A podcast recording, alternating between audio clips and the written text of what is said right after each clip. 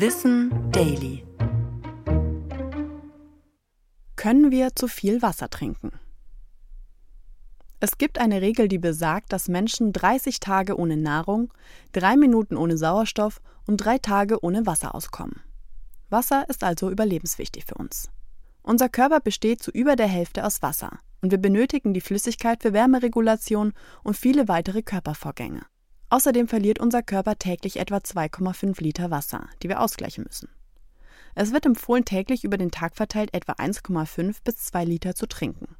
Bei Hitze können es auch 3 Liter werden. Zu wenig Trinken wirkt sich negativ auf unseren Organismus aus.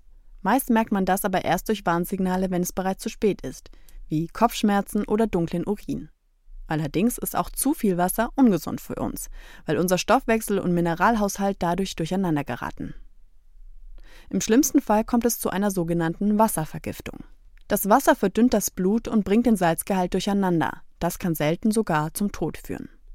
Vor allem unerfahrene SportlerInnen, zum Beispiel bei Marathons, sind häufiger von Wasserüberdosis betroffen.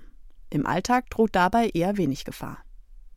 Wer lernt, gut auf sein Durstgefühl zu achten und über den Tag verteilt die empfohlene Dosis trinkt, dürfte keine Probleme haben. Das können Wasser, ungesüßter Tee und stark verdünnte Fruchtschollen sein. Letztlich trinken die meisten von uns tatsächlich eher zu wenig als zu viel. Das war Wissen Daily. Produziert von mir, Anna Germeck, für Schönlein Media.